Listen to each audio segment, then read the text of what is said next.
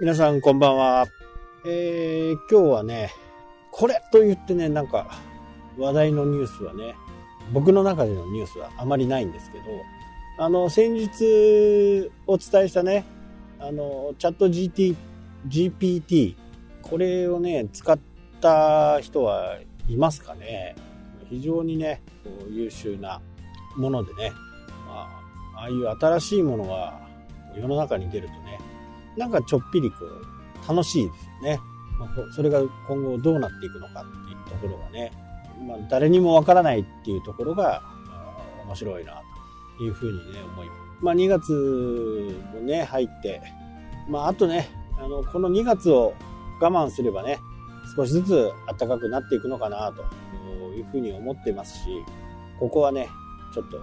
頑張りどころかなと。2月はね、28日しかないですからね、いつもよりまた、より早くね、日程が進んでいくんで、計画等あればね、着実にね、えー、実行しておいた方がいいかなというふうに思います。えー、私もね、時間のある時には、ブログをね、今はね、第3週目ぐらいまでね、もう書き終わっております。まあ、あとは予約になってるんで、自動でね、更新になる形ですね。なので、あと2つね、どうにか頑張って早めにね、終わらせておきたいなと。で、えー、その間ね、あのー、実調した時、釣りの場合なんで、釣りをした場合には、ちょっとその、ブログの記事をね、ちょっとずらすっていう作業がね、ありますけどね。で、この間、あのー、まあ明日からもあるのかな東京でね、フィッシングショー、横浜でフィッシングショーがあって、今度はね、大阪でフィッシングショーがある。内容はね、同じなんで、新しい商品とかはね、初めの方のフィッシングショーで大体出るんで、まあ、今回何もね、買うものないというふうなお話はしたと思うんですけど、まあ目新しいもの、僕にとっての目新しいものはね、あまりなかったですね。で、皆さんもね、あのー、なんか、業界での限定品とかね、そういったものを買われることはあるとは思うんですけど、ことね、釣り具に関しては、まあ、これがね、商売のやり方としていいのかどうなのかっていうことはあるんですけどね。あのー、全部が全部ね、工場製品じゃないんですよ。人間の手が入る職人技みたいなところがね、あって、どうしても手で作るところが多いんですね。なので、工場でのの比較製品っていうのは、比較的いつでもこう買えるんですけど、ロッドやリールなんかもね、あの、かなり本数がね、限定されるんですよ。なので、これいいなと思っても、注文してもね、1年後に届いたりとか、もう2年後に届くとかね、そんなのは結構あるんですよね。だから商売的にはね、すごく僕が思うにはいい商売かなと思うんですね。で、予約がまとまってきてからまた作るみたいなね。まあ、どちらかというと、あの、車で言うね、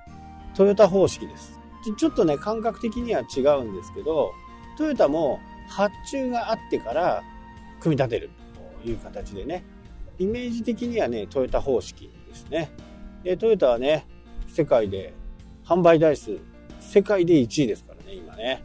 で、コストもかなり下がれ、下がっているとは思います。注文が入りました。ロットがまとまりました。で、在庫を抱えないんで、トヨタは。まあ、その分ね、あのー、下請けとかにね、ちょっとしわ寄せがいっちゃうっていう風な懸念はあるんですけど、はい、じゃあ、あエンジンをね、100機持ってきてください、みたいな感じで、えー、ハンドルを100個持ってきてくださいっていう感じですね。で、それを持ってきて、組み立てて、え出荷するみたいなね。こういうような形なんで、トヨタ本体としては在庫を持たない。まあ、こういう商売はね、非常にいいですよね。まあ、釣り具屋さんもね、あの、じゃあ、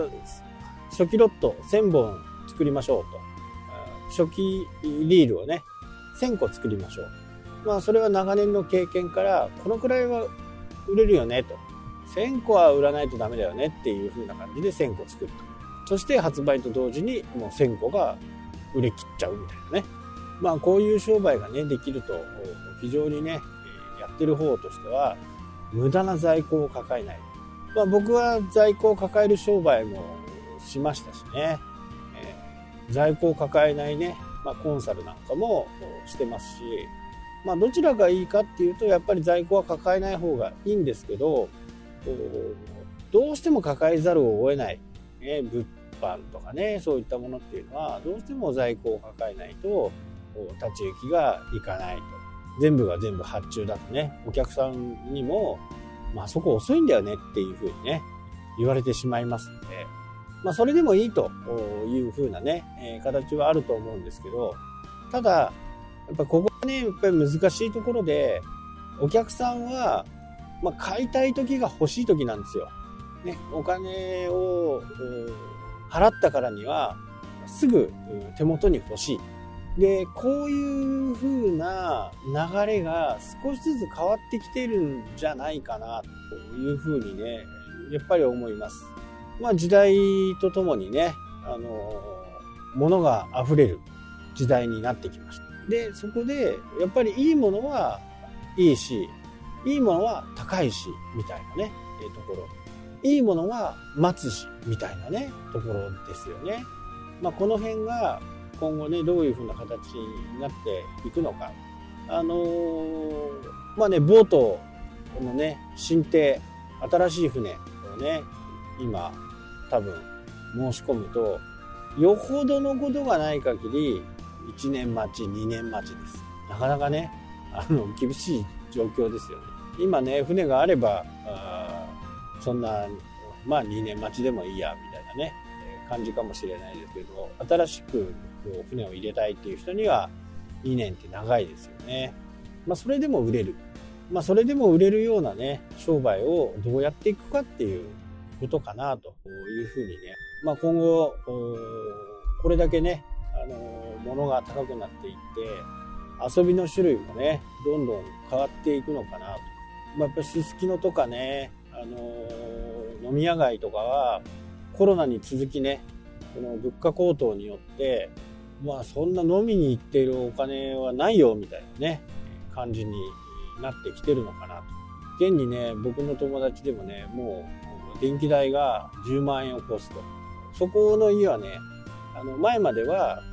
新しくね家を建ててオール電化でソーラー発電でやってたんですけどこれねあの難しいんですけどね。そこはあの